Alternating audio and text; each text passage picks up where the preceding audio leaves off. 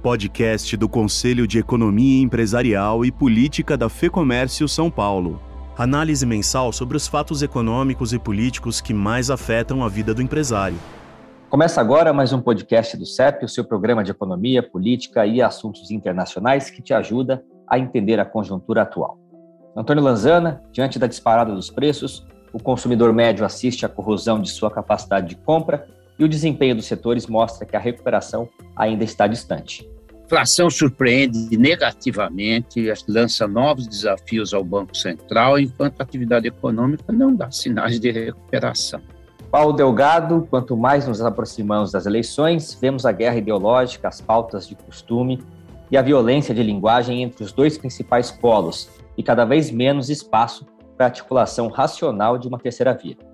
Olha, quando a única habilidade dos candidatos é a negação um do outro, a campanha não vai escapar do radicalismo, porque ninguém muda de opinião pela ideia dos seus inimigos. André Saconato, os Estados Unidos sinalizam uma postura mais conservadora na política monetária, a Europa cogita a estagflação, fruto dos efeitos da guerra, e na China, além dos problemas já conhecidos, somados aos recentes surtos de Covid, até a inflação já preocupa. É isso, Guilherme. O mundo terminou a semana passada muito mais pessimista. Os eventos recentes parecem uma tempestade perfeita. Né? É, resta saber como que os, os pilotos vão lidar com essa tempestade perfeita que foi desencadeada pelo presidente do Fed ao afirmar que os Estados Unidos pode subir os juros em meio ponto. Esses e outros assuntos você ouve agora em mais um podcast do CEP, comigo, Guilherme Baroli, e os economistas Antônio Lanzana e André Saconato e com o sociólogo e cientista político Paulo Delgado. Este programa foi gravado no dia 25 de abril. Economia. Antônio Lanzana, a indústria continua encolhendo, o comércio tem apresentado uma leve recuperação, ainda que abaixo de 2021, e o setor de serviços também em recuo confirma a falta de fôlego do consumidor. Mas a gente tem uma recuperação na geração de empregos formais, além do desempenho positivo nas exportações, no agronegócio e na arrecadação federal. Qual que é o seu balanço geral sobre o estado da economia? Bem, vamos lá. Eu acho que o primeiro ponto que chama a atenção para nós analistas, nós estamos sem alguns indicadores agregados para a economia em função da greve dos funcionários do Banco Central.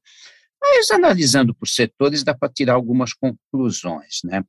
Como você chamou a atenção, o comércio mostrou alguma recuperação, embora duas coisas. Primeiro, ele continua abaixo do de 2021 e essa recuperação foi muito sustentada por liquidações de supermercados, que é praticamente metade do índice do comércio.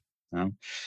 O setor serviços começou a haver uma expectativa muito positiva em relação às restrições sanitárias, à redução das restrições sanitárias, mas começou o ano muito mal, principalmente a revisão do dado de janeiro, que ao invés de uma queda de 0,1 sobre dezembro, mostrou uma queda de menos 1,8 e nova queda em fevereiro. A área industrial já vem ruim há algum tempo. Né? O primeiro bimestre, que são as informações do setor que a gente tem, está com menos 5,8 sobre o mesmo período do ano passado. E quando você olha assim por categoria de uso, cai tudo, bens de consumo, bens de capital, bens intermediários, todos vêm para baixo. Né? Agora, o que chama atenção é que a dificuldade maior está no mercado interno, porque as exportações vão bem. Aqui eu chamaria atenção, quando a gente analisa exportações em valor, a gente tem algum efeito muito forte de preço, né? Mas quando se olha exportação industrial em quantidade, elas cresceram 14,5%. Uma sinalização dessa dicotomia de mercado interno e externo pode ser observada no mercado de automóveis. Uh, no primeiro trimestre, sempre sobre igual período do ano passado, as exportações em quantidade de automóveis subiram 12,8% e as vendas externas menos 23,6%, o pior número desde 2006. A recuperação do emprego formal, apesar desse cenário menos favorável, ela é uma resposta comum, um pouco atrasada alguma melhora na economia que houve em 2021, em função da baixa base de comparação de 2020. E, por fim, a, houve realmente um aumento da arrecadação fiscal, mas você precisa chamar a atenção de dois pontos. Né? Primeiro, há um, alguns impostos que não foram recolhidos anteriormente, que entraram este ano, estão forçando aí a, a elevação da arrecadação. E o segundo ponto é, aumentos de preços concentrados em setores, em produtos que têm um alto conteúdo de impostos, energia elétrica, combustível e tudo mais. Além disso, muita, muitos setores foram favorecidos, tiveram rentabilidades altas, altas com o aumento dos preços internacionais. E isso também gerou aumento de arrecadação de imposto de renda, por exemplo. Mas é importante lembrar, não foi feito nenhum ajuste estrutural e esse vai ser um desafio para o próximo governo. E a inflação continua assustadora, né, Lanzana, com o IPCA vindo muito mais alto do que o esperado. Mas também aqui temos alguns fatores que podem arrefecer esse choque após o mês de abril. Estou é, falando de energia mais barata, o câmbio valorizado e também uma acomodação dos preços aí dos hortifruti granjeiros. Né? A gente consegue vislumbrar uma baixa no ritmo de crescimento dos preços? Olha, o Guilherme, acho que tem vários pontos importantes aqui que você levantou. Realmente, o IPCA de março de 1962 assustou, veio acima de tudo que era previsão de mercado, veio muito forte. Olhando um pouquinho para frente, vou falar em 12 meses, né? Em abril, a inflação vai subir mais um pouco. Nós devemos estar aí superando 12% nos 12 meses de abril. Maio ainda há alguma dúvida, depois disso há uma tendência de declínio, sim. Que é importante chamar atenção para os nossos ouvintes, quando a gente fala numa expectativa de redução de inflação, não estamos falando em queda de preços, nós estamos falando em crescimento menos acelerado. Há fatores para esperar essa queda? Sim, há. A energia elétrica saindo a bandeira vermelha, eu acho que isso já ajuda bastante. Hortifrutis, hortifruti granjeiros tem um comportamento sempre assim, tem um aumento depois devolve. Ele vai devolver esse aumento mais recente que teve. A contribuição do câmbio, eu já tenho algumas dúvidas se ela vai ocorrer. Eu tenho dois motivos para ter essa dúvida. Primeiro, há uma forte elevação dos preços internacionais, não só de commodities, mas de produtos industriais também. A gente olha a pauta de importações brasileiras, nós tivemos aumento de preços expressivos em dólar. E a segunda dúvida que eu tenho é o próprio comportamento da taxa de câmbio. Nós vimos isso sexta-feira, dólar subiu 4% no dia só, e hoje está pressionado novamente. Esse impacto, como o André chamou a atenção no, na entrada, a expectativa de uma política monetária mais agressiva nos Estados Unidos pode reverter essa tendência de queda que nós tivemos no câmbio recentemente. E não nos podemos esquecer também do cenário eleitoral. Estamos nos aproximando do cenário eleitoral, o câmbio é uma variável extremamente sensível a esse cenário e ele tem um componente de incerteza aí bastante grande daqui para frente. Eu acho que a grande discussão sobre essa tendência de queda, acho que vai cair a inflação, se 12 meses vai cair, é o tamanho dessa queda. Isso acho que tem um pouco ainda de insegurança. Ah, mesmo sem a pesquisa Focus, novamente em função da greve dos funcionários do Banco Central não está disponível, as revisões que a gente tem observado de outros agentes, outras instituições, mostram tendência de aceleração das previsões para o final do ano, hoje já situando aí entre 7,5% e 9%. É um quadro menos favorável que alguns meses atrás. Professor, queria que você comentasse o comportamento do consumidor médio que vê minguar a sua capacidade de compra, né? Que sinais a gente já tem que evidenciam o empobrecimento da população? Olha, Guilherme, realmente a inflação está muito alta e está corroendo a capacidade de compra do consumidor. O que a gente observa, em função desse cenário, ele tem registrado mudanças de hábitos para se adaptar a esse, essa dificuldade, essa deterioração do seu nível de renda. Eu chamo a atenção de dois pontos que temos observado no comportamento do consumidor. O primeiro é, assim como no, no, no, passado, para enfrentar a inflação muito elevada, o consumidor passa a antecipar a compra. E faz isso no momento imediatamente posterior aos seus recebimentos, seja de salário ou outra fonte de renda. Claro que ele não consegue estocar muito porque a renda está limitada, mas há uma mudança de hábito, de concentração de compras típica dos períodos inflacionários que o Brasil viveu no passado. E um segundo ponto é a substituição de produtos de melhor qualidade por produtos inferiores. Primeiro, o que observou foi uma substituição do produto, digamos, da marca A pela marca B inferior. Como a restrição orçamentária foi se agravando em função da aceleração da inflação, agora ele passa a substituir a marca B pela marca C. São atitudes uh, reveladoras de um quadro bastante preocupante. Vamos agora ao segundo bloco. Política. Paulo Delgado, a terceira via, o centro democrático, como alguns gostam de falar, procura uma saída para se colocar como uma opção realmente viável. Essa nova tentativa de coalizão tem chance de dar certo?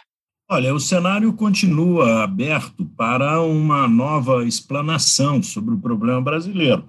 Alguém que consiga sintetizar a campanha num slogan do tipo: não somos iguais, mas somos os mesmos. Se alguém conseguir mostrar isso, tem muita chance. Por quê? Porque a campanha de Bolsonaro é uma campanha feita para iguais e a campanha do Lula também é feita para iguais. É preciso de fazer para os mesmos que somos, são os brasileiros. O problema da terceira via, que eu vejo agora, a concentração exagerada de nomes, e começa a aparecer dentro da terceira via o azarão. Esse azarão, que é o candidato que assusta os elegíveis, é o conceito claro de terceira via. Ele não é o Dória, do PSDB, ele não é a Simone Tabet, do PMDB, ele não está sendo o Ciro, do PDT, está sendo um deputado federal mineiro chamado André Genones, que foi o líder da greve dos caminhoneiros. E na primeira pesquisa de opinião em que o nome dele foi colocado, ele já passou o Dória e já passou a Simone. Então, nós podemos nos preparar também para um azarão nessa eleição. Delgado, a gente vê que o brasileiro comenta e se envolve com muito mais entusiasmo e disposição na eleição a presidente do que aos que vão ocupar o Congresso Nacional, que tem cada vez mais força constitucional ao contrário do chefe do executivo. Por que, que isso acontece, Delgado? A população em geral ainda não entendeu isso? Como fazer com que ela preste mais atenção no legislativo? Olha, os, os, partidos políticos não gostam de fazer campanha aberta e espetacular sobre as bancadas federais. Os partidos políticos querem que a eleição parlamentar seja oculta, seja meio secreta. Por quê? Porque aí você faz um Congresso fraco, um Congresso forte, com um presidente fraco. E um presidente fraco, que não se preocupa com a sua base parlamentar, é um presidente que acaba não tendo mandato constitucional suficiente para fazer mudança. É o que está ocorrendo hoje no governo Bolsonaro e é o que paralisou totalmente o governo da presidente Dilma. E é o que fez o Lula ter algum sucesso no primeiro mandato e depois não ter sucesso no segundo. Ou seja, se você não tem base parlamentar sólida, você não inicia o seu mandato. E o que está aparecendo muito claramente nessa eleição é que o divórcio entre o, o parlamento e o executivo vai continuar, o que é muito ruim para a estabilidade política brasileira. Vai ser uma tensão permanente entre Congresso e executivo. Eu espero que os partidos políticos, que são os que coordenam e comandam as campanhas, comecem a colocar os deputados mais visíveis, os seus candidatos. Mas muitos deputados também conseguem se eleger melhor sem falar nada, porque se derem opinião, podem perder a eleição. Eu queria ouvir agora, Delgado, a sua análise sobre mais uma rachadura entre os poderes, né, com o indulto do presidente ao deputado Daniel Silveira, deslegitimando o STF e com o Congresso sem nenhuma disposição em entrar nessa briga. É mais uma pequena circunstância provocando uma pequena crise entre os poderes. Na verdade, a origem disso é que, nos últimos anos, a amizade e as relações pessoais é que tem sido o critério para a composição do Supremo. Não é mais o notório saber jurídico. Quem está chegando no Supremo são advogados, são funcionários públicos secundários do parlamento ou do, ou do próprio executivo, não é nenhuma sumidade jurídica que está chegando ao, ao, ao Supremo, não é nenhum grande professor, nenhum jurista. Desde o período Lula, com algumas exceções, o, o Supremo vem sendo composto de maneira na amizade, compadrista, formando grupos de pressão que levaram, inclusive, o Supremo a não ser um poder unitário mais. O Supremo, há mais de 15 anos, não é um poder unitário. Eles são poderes, são votos individuais, monocráticos, e são organizados por turma, que não é um bom nome para um tribunal dessa envergadura em nenhum país do mundo. O Supremo brasileiro tem turmas, e essas turmas estão decidindo contra o plenário. O que ocorreu com o deputado Daniel Silveira é exatamente o que aconteceu também com o terrorista italiano, que foi indultado pelo presidente Lula, embora tenha sido condenado lá na Itália e foi condenado aqui no Brasil, o Batiste, o César Batiste. Quem prendeu o César Batista foi o presidente Temer, não foi o presidente Dilma. E quem indultou foi é, o presidente Lula. E quem era o advogado do César Batista? É o ministro Supremo, é o ministro Supremo que vai agora à Alemanha, o Barroso, fazer uma palestra, parece que em presença online, para estudantes universitários da Alemanha e ataca as Forças Armadas brasileiras por causa desse episódio, como se as Forças Armadas fossem intervir no processo eleitoral brasileiro, o que não é possível e nem é plausível. Então, lamentavelmente, é uma crise é, indevida por todos os aspectos. É uma prerrogativa do presidente conceder indulto. E no Brasil, o presidente está concedendo indulto aos seus aliados. O Lula concedeu ao César Batista, o Bolsonaro concedeu ao Daniel Silveira. Se há um defeito dessa decisão, não é o fato dela ser inconstitucional, é o fato da Constituição estar tá mal escrita. O presidente tem o poder de conceder indulto, sim. Para fechar, e já entrando na pauta internacional, eu queria que você comentasse o resultado das eleições na França e o que, que isso representa ao Brasil. Né? O atual presidente lá, Emmanuel Macron, que é um centrista, venceu a candidata da extrema-direita, Marine Le Pen. Foi por 58,6% a 41,4%. Para, para o Brasil, o primeiro sinal é a cautela na crítica a governantes estrangeiros. O presidente Bolsonaro fez uma crítica à esposa do presidente Macron e isso tirou dele um apoio grande entre as mulheres e o presidente Macron é o presidente francês que se reelege depois de 20 anos sem reeleição de presidente na França.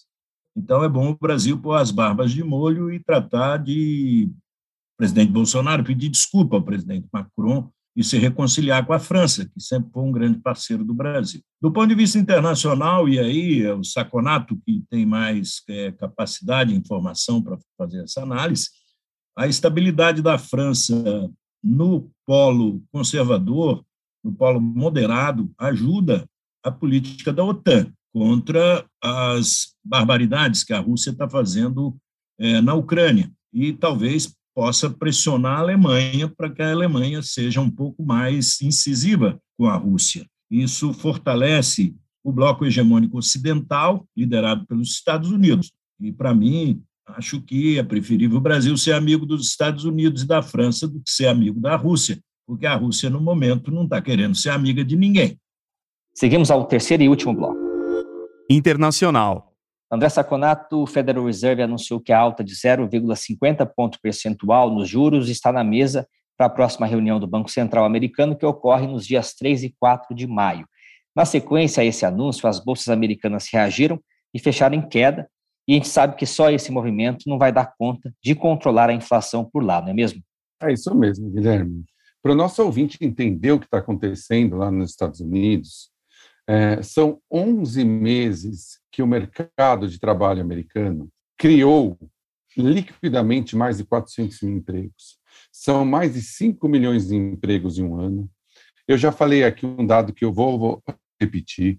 O Fed disse que para cada uma e meia vaga aberta tem um trabalhador disponível, ou seja, se todo mundo quiser conseguir fazer o match perfeito de trabalho, os Estados Unidos vai ter teria um desemprego negativo, que é um negócio absurdo. E hoje o Wall Street Journal mostrou que 64% dos empregadores que tiveram que mudar algum trabalhador tiveram que pagar um salário maior do que o anterior. Metade desses 11, com um aumento de 11% ou mais, e 10% desses com aumento de pelo menos 50% no trabalho. E as pessoas entre 24 e 50 anos entrevistadas dizem que entre eles, 20% antecipam que vão, nesse emprego que estão, vão permanecer no máximo um ano, que querem fazer troca para ganhar mais, e 26% que vão fazer essa troca em dois anos. Ou seja, para resumir, os Estados Unidos está superaquecido, como talvez nunca tenha estado. E o Fed fez uma política desastrosa de juros, manteve os juros até agora praticamente zero. O que, que vai ter que fazer agora? Como a inflação já passou de 8,5%, deve subir ainda um pouquinho mais. O mercado de trabalho superaquecido, todas as engrenagens mostrando que a inflação de demanda e não é uma inflação temporária, como num erro gravíssimo o Fed ficou falando até hoje, a, a taxa de juros vai ter que subir agora mais rápido e num valor maior, valor final maior. É muito provável que a taxa de juros dos Estados Unidos chegue próxima a 5% no pico superior. E mesmo assim, se a inflação se mantiver em 8,5%, seria uma taxa de 3,5% negativo. Resumindo, teremos uh, taxas maiores e a velocidade de, de aumento maior. Foi isso, basicamente, que o Jeremy Powell falou, muito atrasado, mas falou. Isso desencadeou a acender a luz amarela no mundo inteiro. Por quê? Porque quando você tem aumento nos juros dos Estados Unidos, os dólares que estão vagando pelo mundo voltam para os Estados Unidos para receber esse juro maior. Né? E quais são os primeiros dólares que voltam para os Estados Unidos? Os dólares de países emergentes. O Brasil ele criou uma carapaça contra isso, ele criou uma, uma, uma defesa. Por quê? Porque o Banco Central reagiu à nossa inflação muito mais rápido, muito mais seriamente e muito mais corretamente em relação aos Estados Unidos. É bem possível que nós cheguemos no final do nosso ciclo, né, como o professor Lanzana já explicou, a 14, 15, quem sabe, por cento, talvez não, mas ali nessa, nessa média. O que faz com que o diferencial de juros Brasil e Estados Unidos seja alto e ainda aguente algum subida de juros dos Estados Unidos e não os dólares não saiam daqui com tanta velocidade. Porque se saírem, o que, que acontece? Você potencializa uma inflação que já está alta no Brasil e faz com que os juros brasileiros tenham que subir ainda mais, o que é um desastre para uma economia tão combalida como a brasileira. Né? Então, assim, é, o que acontece hoje é que o Fed começa a acordar tardiamente e isso vai gerar um rebuliço nos capitais do mundo, no momento em que o mundo está menos otimista. Tudo isso deve, de, deveria gerar um aumento da taxa de juros brasileira e um, potencial aumento da inflação. Vai dirimido pelo fato do Banco Central brasileiro ter agido mais rápido e com mais intensidade. A gente sabe que esse aumento de juros prejudica o Brasil, principalmente pelo impacto né, que se traduz em menos recursos de fora para investir aqui nas empresas, do Brasil e também o reflexo no câmbio. Mas atualmente estamos pagando juros muito altos e exportamos uma quantidade significativa de commodities que nos traz justamente dólares que estão valorizados. Minha pergunta é o seguinte: o cenário atual é mais prejudicial ou favorável ao Brasil? Olha, Guilherme, essa é uma ótima questão, porque na realidade, como você falou, tem dois efeitos. Né? Quer dizer, o câmbio sobe, os preços sobem, isso influencia a inflação, influencia juros. Por outro lado, você tem uma entrada maior de renda por commodities, porque os preços em reais sobem. A tendência é que até agora, né, até que nós estamos tendo agora, sem aumento de juros dos Estados Unidos, com uma China mais otimista, isso fosse positivo para o Brasil. Mas a tendência agora, a partir de agora, com uma China mais pessimista, que nós ainda vamos falar, os Estados Unidos aumentando juros, a tendência é que o resultado negativo se sobreponha ao positivo. Ou seja, a saída de dólar se sobrepor por sistema, pelo lado financeiro se sobreponha à entrada de dólares pelo lado da balança comercial. Até porque o lado financeiro ele é muito rápido, muito mais rápido que a balança comercial. Então, se você tem um movimento negativo dos Estados Unidos em relação a aumentar juros, você já sai imediatamente. Tudo que está acontecendo no Brasil desde o começo do ano, quando o dólar saiu de 5,60, 5,70 para 4,60, é tudo é, ou tudo é difícil falar, mas a grande maioria pelo lado financeiro. Tá? Então, é assim, é, o efeito líquido, a partir de agora, até porque o Brasil está com uma inflação muito, muito é, acentuada, tende a ser mais negativo. E até agora a Europa é a região mais atingida pelos efeitos econômicos da invasão da Ucrânia pela Rússia, justamente pela dependência da energia russa. Quais as previsões, Saconato, para o crescimento daquela região já tem risco de estagflação? Temos sim, temos sim, Guilherme. O risco de estagflação já é muito claro na Europa. Ele é menor nos Estados Unidos, é quase, é quase zero na China, mas na Europa, que já andava com as suas previsões de crescimento ali entre 1% e 2%, com o agravamento da crise na Ucrânia, com o agravamento da China, que também nós vamos comentar no, no, no, próximo item, com esse aumento de juros dos Estados Unidos e com a presidente do Banco Central Europeu, Christine Lagarde, já falando sobre aumento de juros na Europa também, é, todo é, é você potencializa via energia, via commodities, uma inflação estrutural, ao mesmo tempo que os juros e a taxa de crescimento baixo, juros altos, taxa de crescimento baixo, empurra o crescimento lá para baixo. Tá? É, é uma realidade a expectativa de estagflação na Europa para o final desse ano, no começo do ano que vem. Eu, eu considero a Europa como a região mais é, sensível a um problema econômico maior. A gente já tem um problema estrutural, pessoas que né, não, são mais velhas, poupam mais do que consomem, não produzem, isso já é estrutural. E agora essa conjuntura de tempestade perfeita, ainda mais a, a não dependendo mais, não podendo depender mais da energia da Rússia, gera um efeito muito negativo sim na Europa.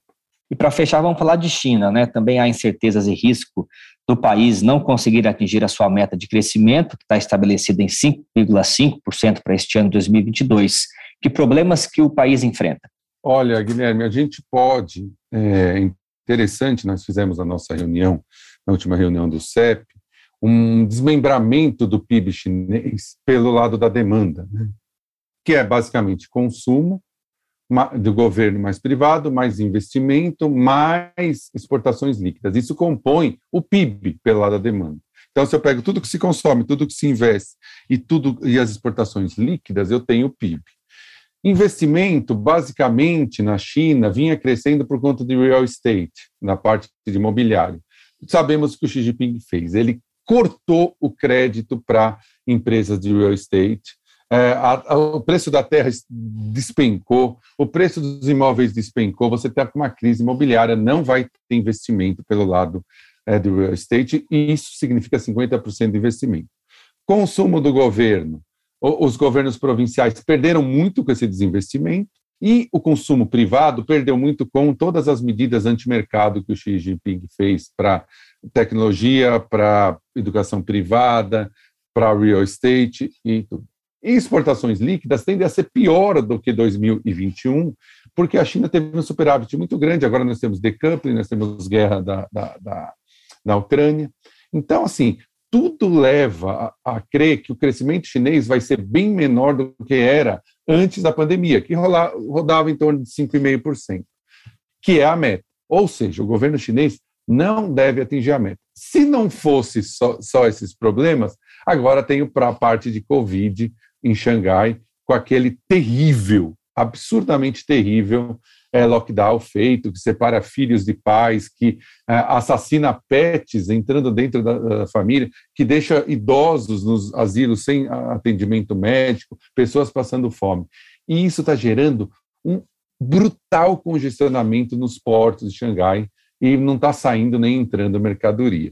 Ou seja, é, a gente percebe, fazendo um resumo de todos esses três blocos, para o nosso ouvinte entender, que o mundo está muito mais pessimista. Nós temos aumento de juros nos Estados Unidos, nós temos guerra na Ucrânia, nós temos Europa perto de estagflação, nós temos é, China crescendo muito menos do que é, iria crescer anteriormente. Então, é, é bem possível é bem possível que nós tenhamos aí um mundo despencando em termos de crescimento no final de 2022 e até, eu acho improvável, uma chance de uma recessão mundial. É muito interessante que o nosso ouvinte fique atento a isso, porque se você tiver realmente esse processo, você tem, por exemplo, bolsas do mundo inteiro caindo, você tem é, investimentos imobiliários caindo. Vale a pena, eu acho, para o nosso ouvinte que está aqui, se proteger mais proteger o capital da sua empresa em investimentos que sejam mais atrelados a juros, investimentos mais conservadores. O mundo não está para tomar risco nesse momento. Finalizamos assim mais um podcast do CEP. Obrigado, Lanzana, Delgado, Saconato, por mais este programa. Guilherme, Paulo Delgado, André Saconato, foi uma satisfação estar com vocês, passando aqui nossas avaliações aos nossos prezados ouvintes. Até a próxima. Grande abraço a todos aí, aos nossos ouvintes, professor Lanzana, Saconato e o Guilherme Baroli. Obrigado, Guilherme, obrigado, professores Delgado e Lanzana, e obrigado principalmente aos ouvintes que estiveram conosco até agora. E fica o meu agradecimento a você que nos ouve todos os meses. E claro, se você gosta do que a gente discute aqui, compartilhe o podcast. Este programa conta com edição do estúdio Johnny Days. Eu sou Guilherme Baroli e te espero no mês que vem. Até lá. Informação e análises inéditas. Mobilização empresarial. Ferramentas de negócios exclusivas. Tudo isso em um só lugar. Acesse lab.fecomércio.com.br e confira.